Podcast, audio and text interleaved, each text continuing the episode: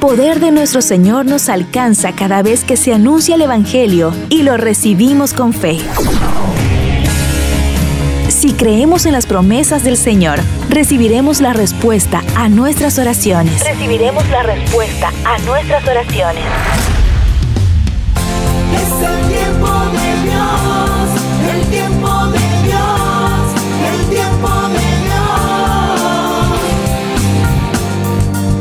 Bienvenidos a Tiempo de Dios con Ricky Penman.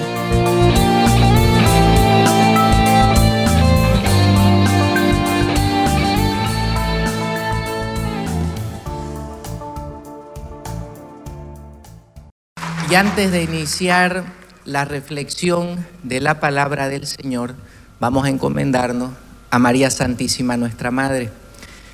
Y con mucha confianza le decimos, Dios te salve María, llena eres de gracia, el Señor es contigo, bendita tú eres entre todas las mujeres, bendito es el fruto de tu vientre Jesús. Santa María, Madre de Dios, ruega por nosotros pecadores, ahora y en la hora de nuestra muerte. Amén. Tenga por favor la gentileza de tomar asiento. Cuenta la historia que el 7 de septiembre del año 1822 ocurrió lo que se conoce como el grito de Ipiranga en Brasil. Independencia o muerte. Este grito lo dijo don Pedro, quien pertenecía a la monarquía portuguesa y decide en ese entonces no retornar a su país y ser el primer emperador del Brasil. A partir de esa fecha inicia en este nuevo país un proceso de emancipación. Eso quiere decir que inicia un proceso de liberación de la esclavitud. Entonces don Pedro ordena que en cada hacienda en el Brasil se coloque un anuncio que diga, todos son libres, ya no es permitido ser esclavo. ¿De acuerdo? Entonces los emisarios visitaron cada, hacienda y al ingreso de los campos de trabajo colocaban este pronunciamiento del emperador don Pedro. Luego de colocar estos avisos, los esclavos, como tenían costumbre, se levantaban apenas salían los primeros rayos de sol y se disponían a trabajar. Y llamaba la atención que todos pasaban al lado del pronunciamiento del rey y trabajaban largas horas en jornadas de mucho calor, muy extenuante, y todo seguía exactamente igual después del grito de Ipiranga y la voz del emperador de que todos los hombres eran libres. Y la sencilla razón que impedía que el esclavo sepa que ya era un hombre libre era que no sabían leer. ¿Sí? Ellos podían pasar delante del anuncio y les parecía que el día era exactamente igual. Frente a este hecho, don Pedro manda unos emisarios que hasta el sol de hoy son conocidos como mensajeros de libertad. Él manda a estos mensajeros de libertad a todas las haciendas a que a viva voz le digan a los esclavos son hombres libres. Pueden vivir su vida desde esa libertad, desde ese regalo tan grande que Dios les ha dado. Y a partir de ahí inicia efectivamente el proceso de emancipación que duró muchos años posteriormente. ¿Sabe por qué le cuento esto? Porque Dios ha dejado en su palabra un anuncio, un pronunciamiento, una verdad que está por encima de cualquier circunstancia que nosotros vivamos, que es superior a la realidad de este mundo. Ese pronunciamiento es la Sagrada Escritura. Todo lo que está escrito en la Biblia es para usted y es para mí. Y en pocas palabras, lo que está escrito son pasos un camino que nos invita a vivir como hombres y mujeres libres.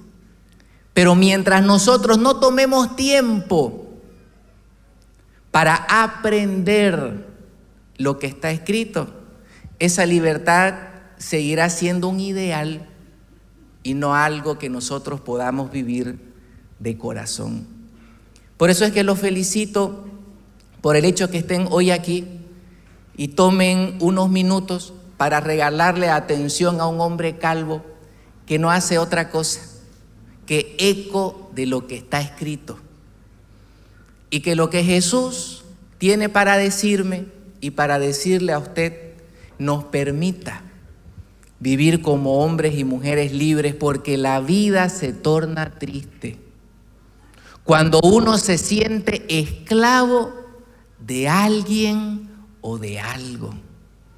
Si hay una circunstancia que deteriora el buen ánimo y que alimenta la tristeza, es sentir en lo profundo del corazón que uno perdió la propia voluntad y que está a merced de un fármaco, de un bingo, de una película pornográfica y de lo que usted quiera, de una relación tóxica, etc. La vida definitivamente pierde su color y si algo Dios quiere para usted y para mí es que vivamos bien. Y vivir bien no es que todas las circunstancias en la vida sean como uno quiere, sino que tengamos la libertad de decidir lo que nos hace bien. ¿De acuerdo? Así que muchas gracias por estar acá, por darse el tiempo. Y hoy vamos a reflexionar un texto del Evangelio de Juan en su capítulo 5, versículos 1 al 9. ¿Será que antes de iniciar le puedo pedir un favor grande? Si la persona a su lado se está durmiendo, usted le puede dar un codazo y decirle, vamos a pedirle al Señor su descanso eterno. Que no le suceda como la suegra que estaba a punto de partir. ¿La escuchado esa historia? Se la voy a contar, pero que no salga de este continente. Resulta que la dama suegra estaba en sus últimos minutos de vida, preparándose para el encuentro con el Señor. Entonces en esos últimos minutos la suegra le dice, yerno, venga, venga, estoy preocupada, voy a partir y el yerno le contesta, no, no, no, suegra, no se desconcentre, siga el túnel, siga la luz.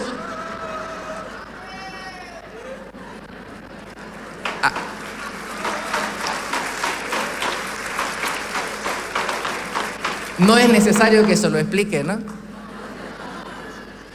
Si usted quiere, puede darle un codazo a su yerno y decirle, creo que están hablando de usted.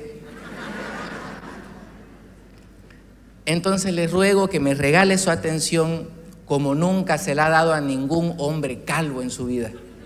¿De acuerdo?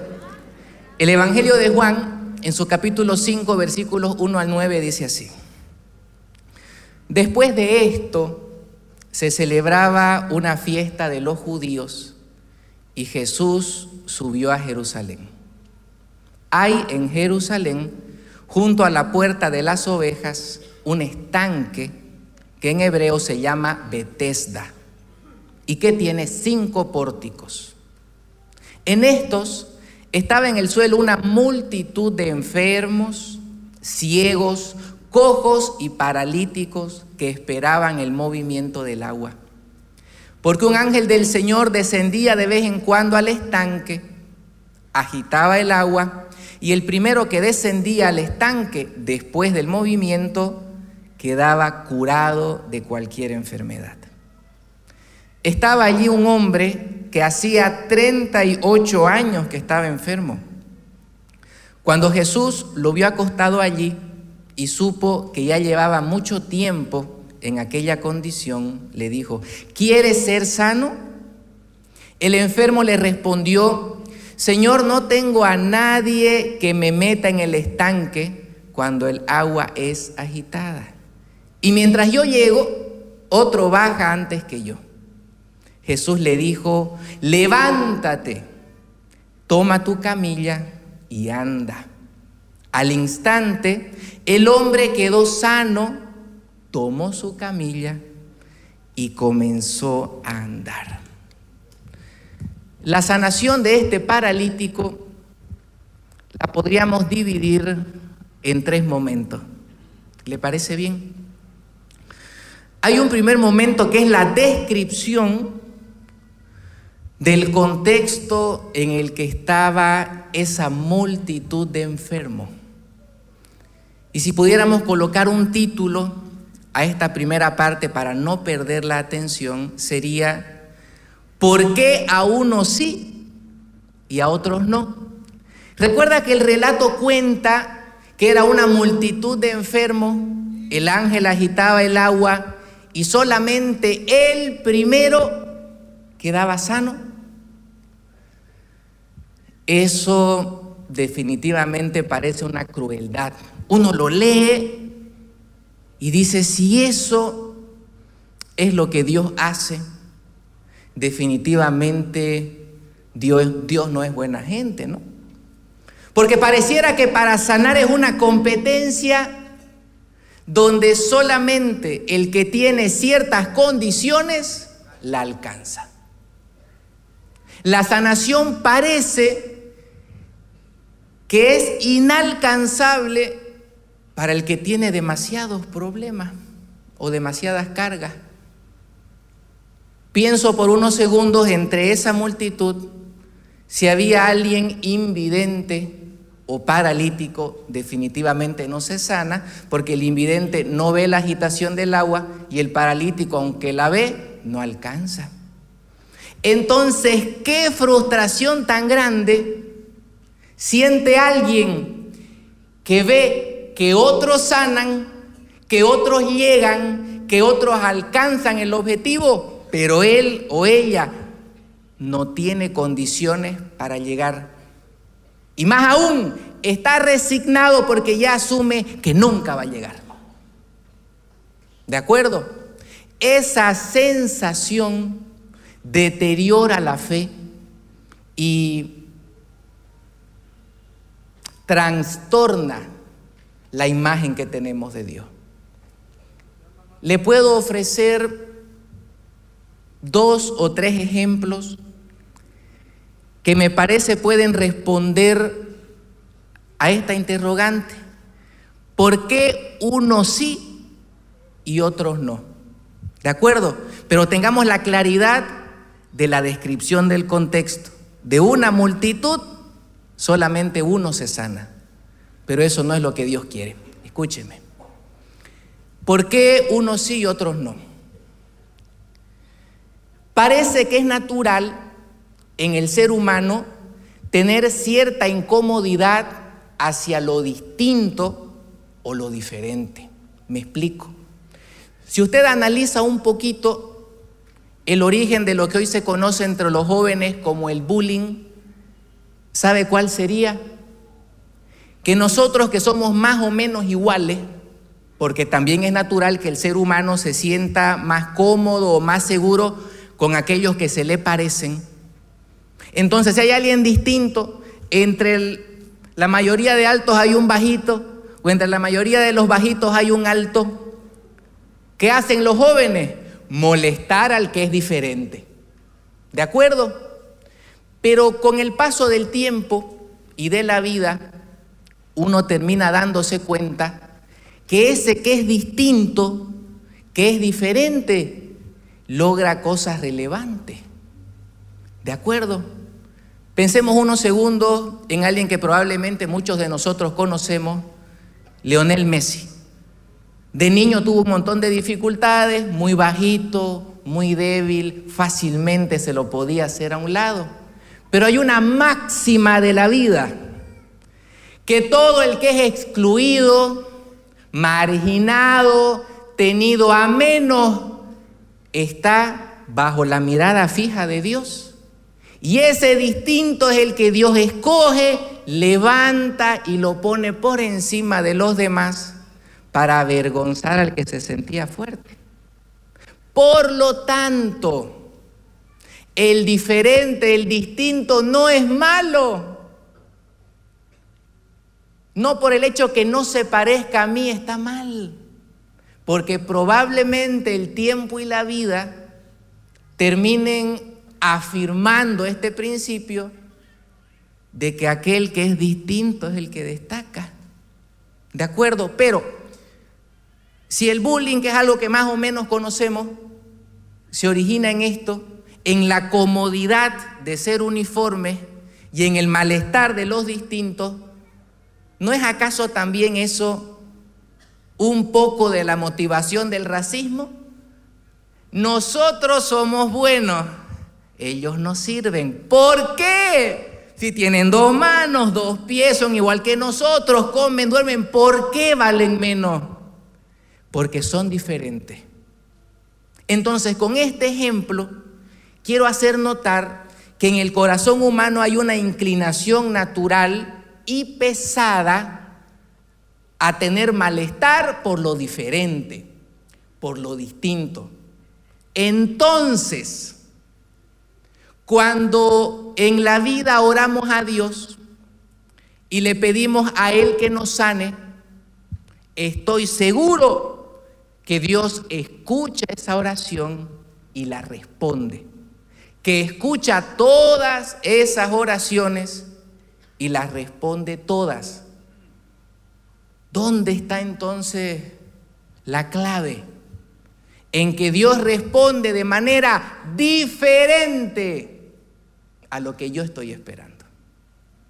Por lo tanto, como es diferente, no me gusta, me molesta y rechazo a Dios. Y a veces me enojo con Dios. Y decimos, ¿por qué si yo trabajo duro y trato de salir adelante y me porto bien, me va tan mal y como a ese otro que donde puede dar un puntapié, prospera y me enojo con Dios porque lo que sucede en mi vida es diferente a lo que yo espero. Entonces, Dios responde nuestra oración, lo hace de forma distinta a lo que estamos esperando. Y eso distinto que Dios está trabajando es lo mejor. Es lo que lo va a terminar colocando a usted en el lugar que Dios quiere que usted esté.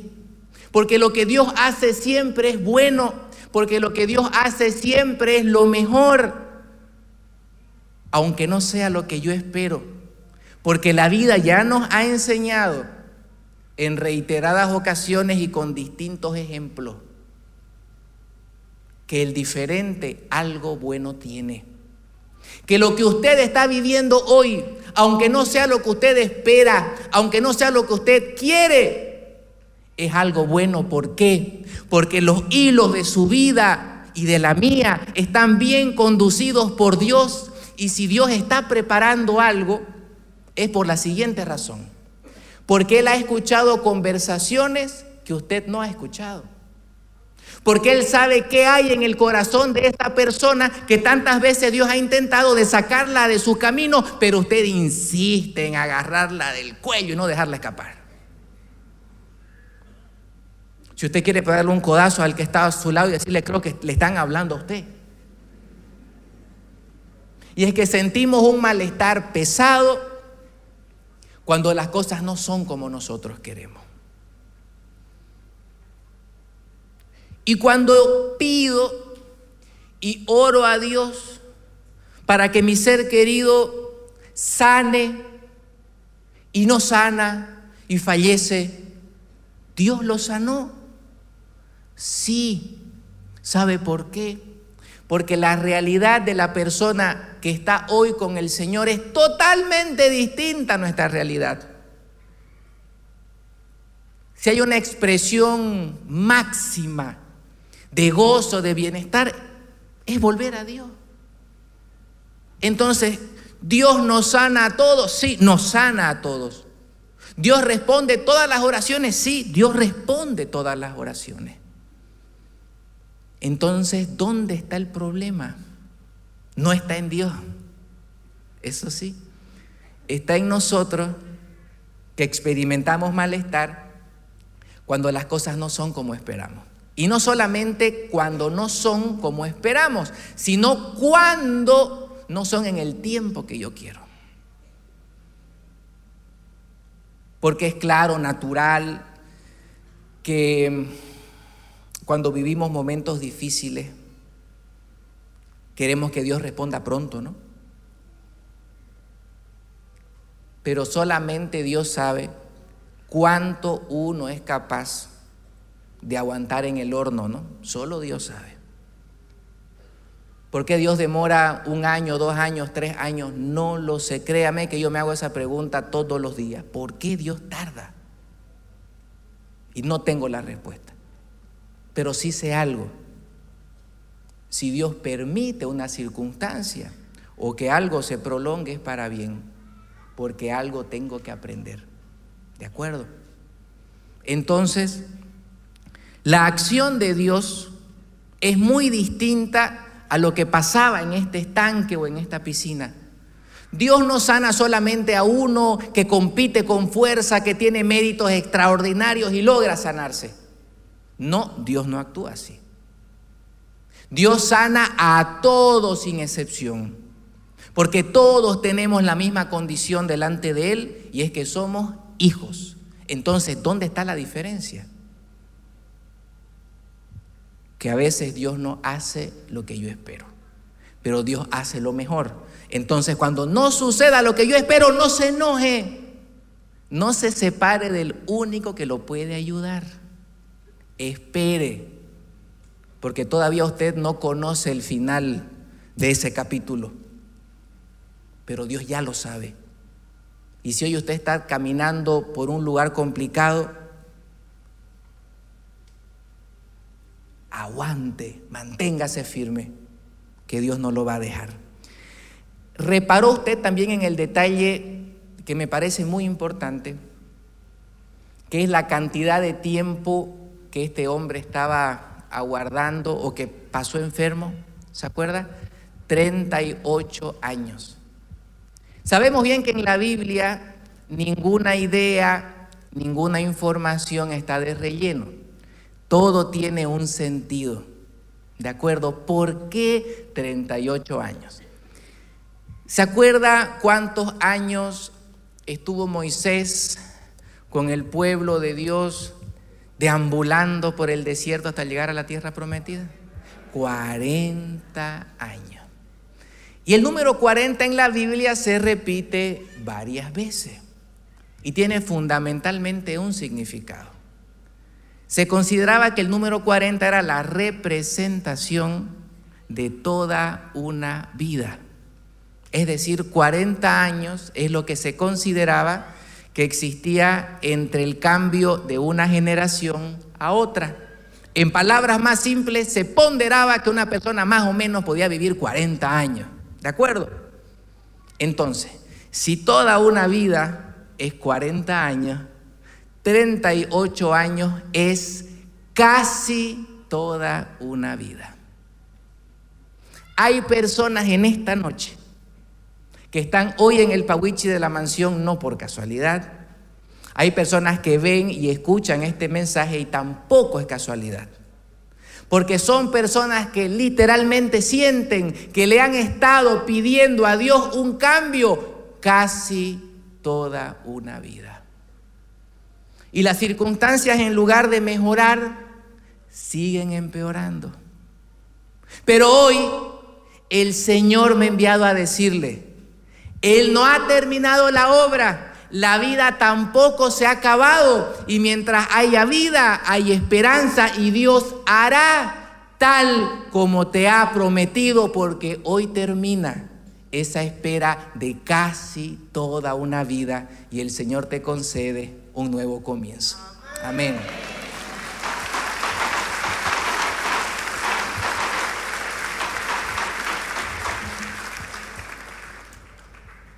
Termino esta primera parte de la reflexión. Le prometo que las otras son mucho más breves. Termino esta primera parte con un detalle que no es menos importante. El hombre estaba al borde de la piscina esperando algo que nunca iba a suceder, ¿no es cierto? Si era paralítico frente al movimiento del agua, él nunca iba a llegar primero. ¿Estamos de acuerdo en ese detalle? ¿Sí? Me parece que somos muy similares a este hombre en distintas situaciones, por supuesto. Somos muy similares en el hecho de que a veces esperamos de ciertos lugares o de ciertas personas algo que no vamos a recibir. ¿Me hago entender? Hay cosas en la vida que solamente Dios nos puede dar.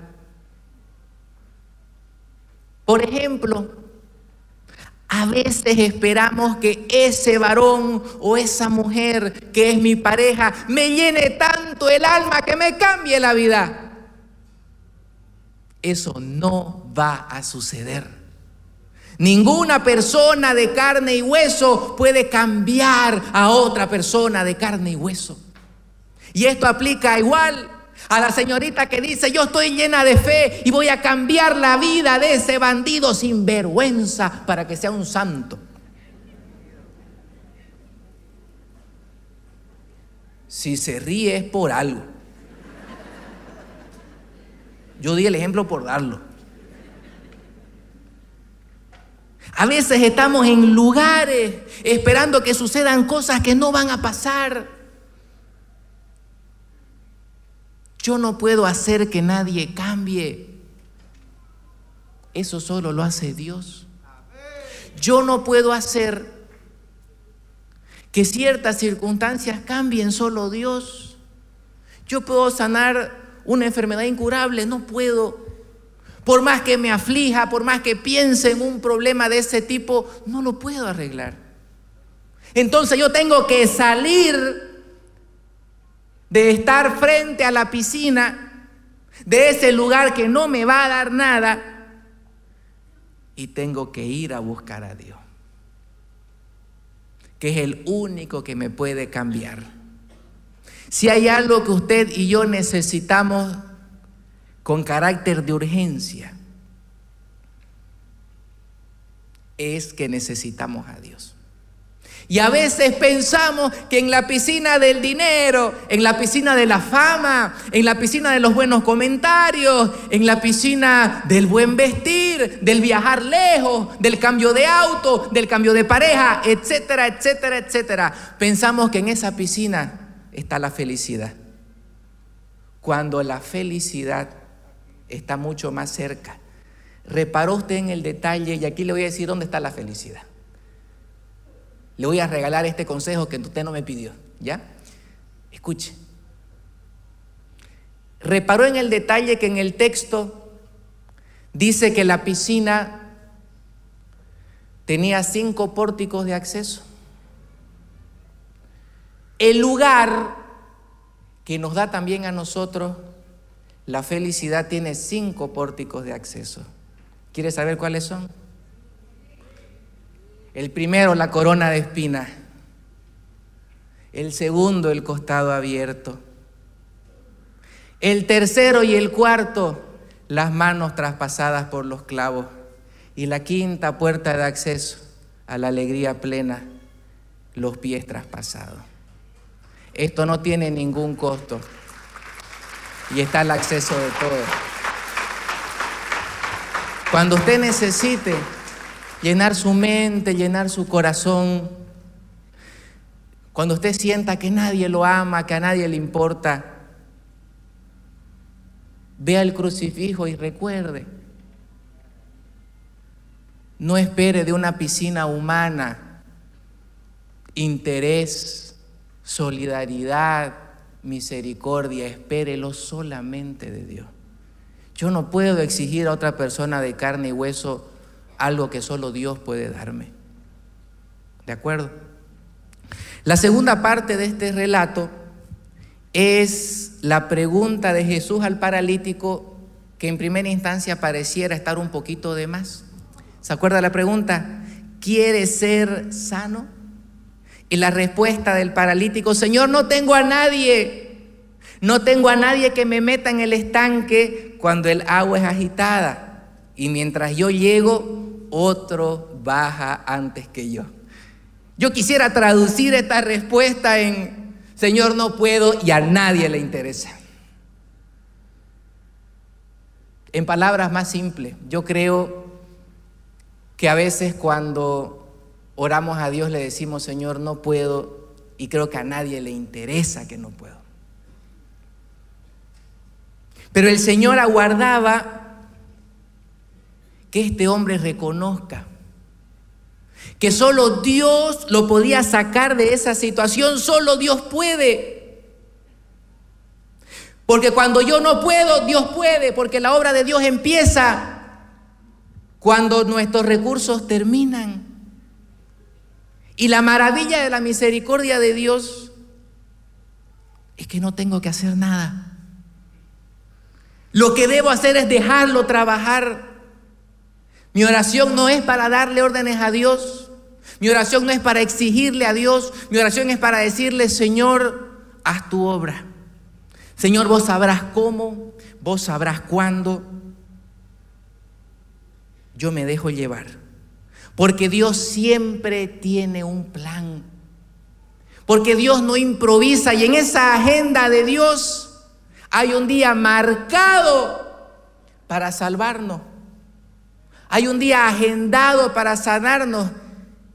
Y este es el día que hizo el Señor para darnos el auxilio, para darnos la bendición, para darnos la salud y la fuerza que necesitamos.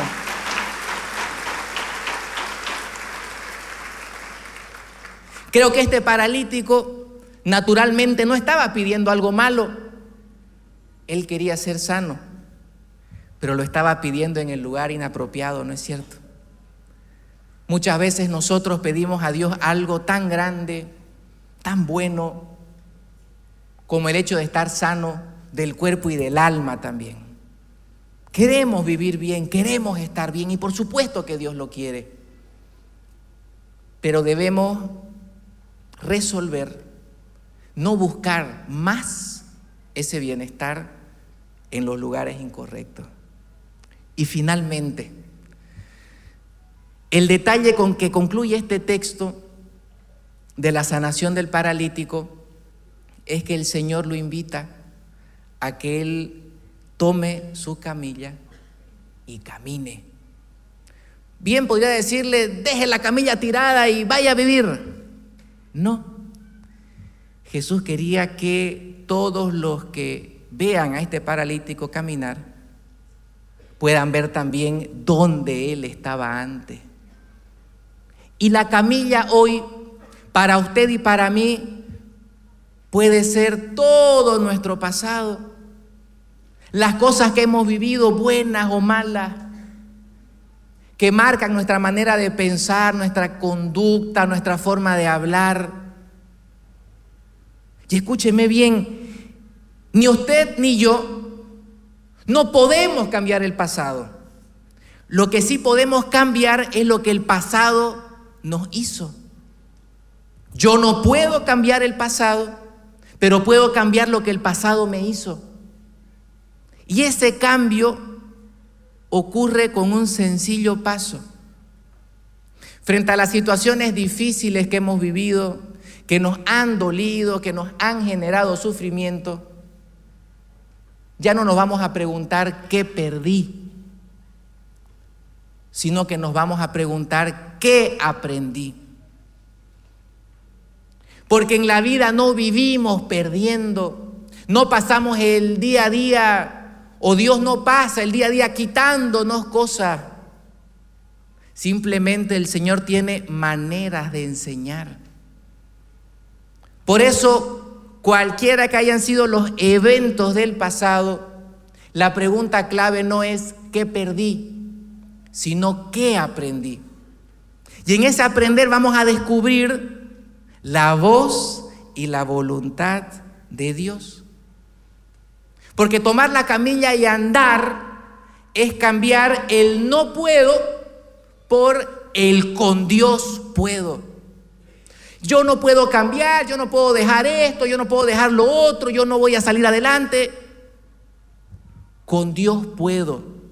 Con Dios puedo seguir adelante con mi tratamiento médico. Con Dios puedo seguir luchando por mi matrimonio. Con Dios puedo salir adelante en este problema legal. Con Dios puedo todo lo que me proponga si yo tomo su mano. Hacemos ese cambio sencillo del no puedo a con Dios puedo.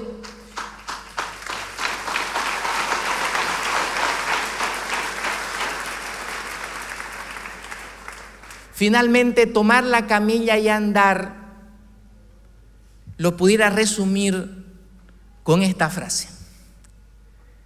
Dios hace milagros, pero no magia.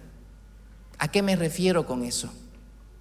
Muchas veces Dios hace obras maravillosas en nuestra vida, que uno dice, qué increíble todo lo que Dios ha hecho. Pero normalmente esas obras maravillosas son paso a paso. Y si hay un problema que todos nosotros tenemos es la falta de paciencia, queremos todo para ayer. Y Dios quiere hacer obras maravillosas, obras grandes en nosotros, paso a paso. Tomar la camilla y andar es asumir que el pasado no lo puedo cambiar, pero sí puedo cambiar lo que el pasado me hizo. Tomar la camilla y andar es también cambiar el no puedo por el con Dios sí puedo. Tomar la camilla y andar es vivir el proceso. Permitir que Dios haga su obra, no a mi tiempo, a su tiempo. Porque cuando yo dejo a Dios trabajar, porque cuando yo a Dios le doy el mando y el control, Él, hace mucho más y mucho mejor de lo que nosotros le estamos pidiendo. Amén. Señor, en esta noche reconocemos que solamente de vos podemos recibir la salud y el bienestar pleno que necesitamos. Por eso hoy te ofrecemos. Cada persona enferma en su cuerpo y en su alma. Aquellos que nos acompañan desde su casa, desde los hospitales y también quienes estamos aquí en el Pawichi de la mansión. Que la presencia del Espíritu Santo descienda y traiga el alivio y la fortaleza que necesitamos. Donde quiera que nos encontremos o de la manera que hayamos llegado a este día, abrimos nuestro corazón a tu poder, a tu verdad y recibimos tu bendición, tu milagro.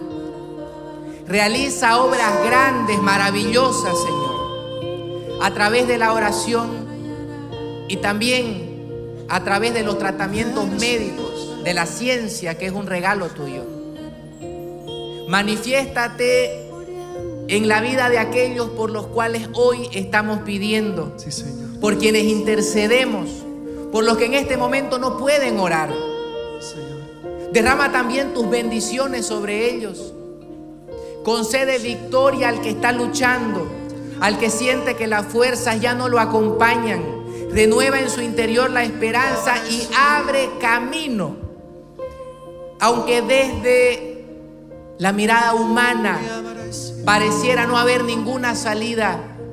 Para vos, Señor, siempre hay salida.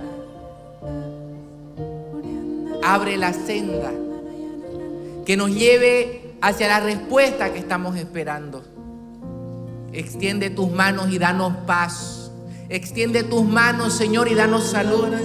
Y desata, Señor, las bendiciones que hoy sentimos están postergadas.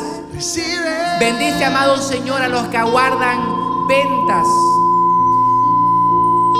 firmas de contrato. Bendice, amado Señor, a los que están esperando resultados médicos. Fortalece, Espíritu Santo, a los que están en medio de un tratamiento médico. Y creen que ya la fuerza no les dan, bendice Espíritu Santo. Al que toca puertas buscando trabajo y siente que todo está cerrado, responde milagrosamente. Al que hoy vive agobiado por los problemas legales, que no encuentra un norte ni una mano que lo auxilie.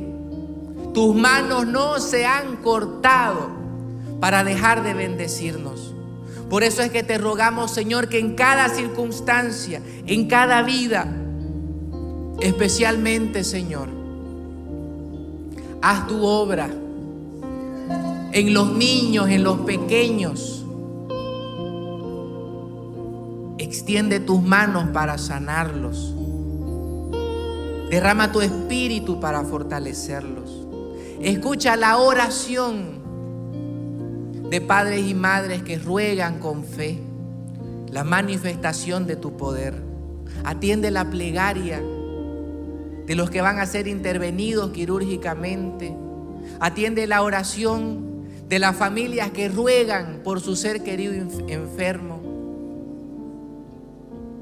Y hoy oramos, Señor, con la certeza, con la convicción, que solamente vos tenés la última palabra sobre los pronósticos humanos. Tu poder cambia diagnósticos, tu palabra, Señor. Puede dar, puede dar vida al que hoy se siente muerto. Y esa vida abundante de los cinco pórticos de tus llagas. Que desde ahí brote la sanación, que desde ahí brote la renovación, que de ahí brote la fuerza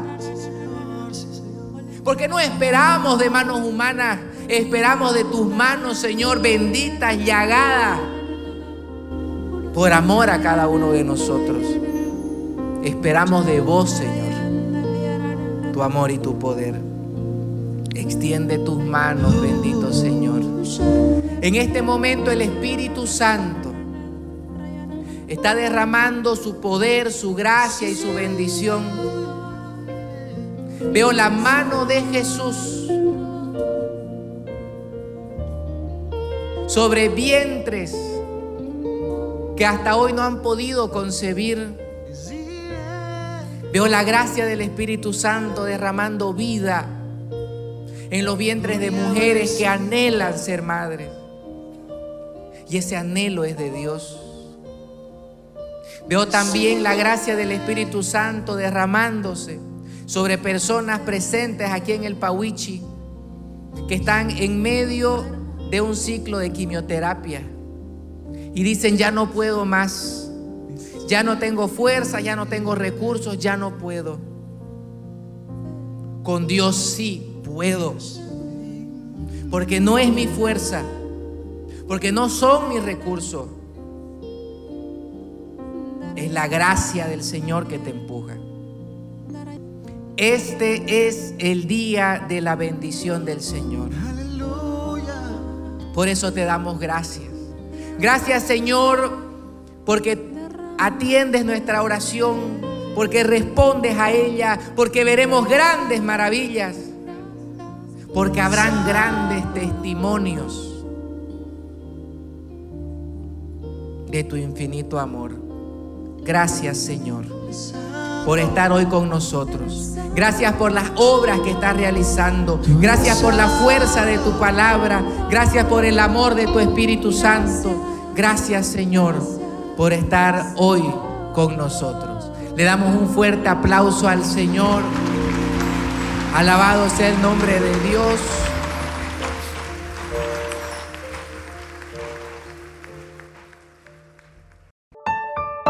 Escuchaste el programa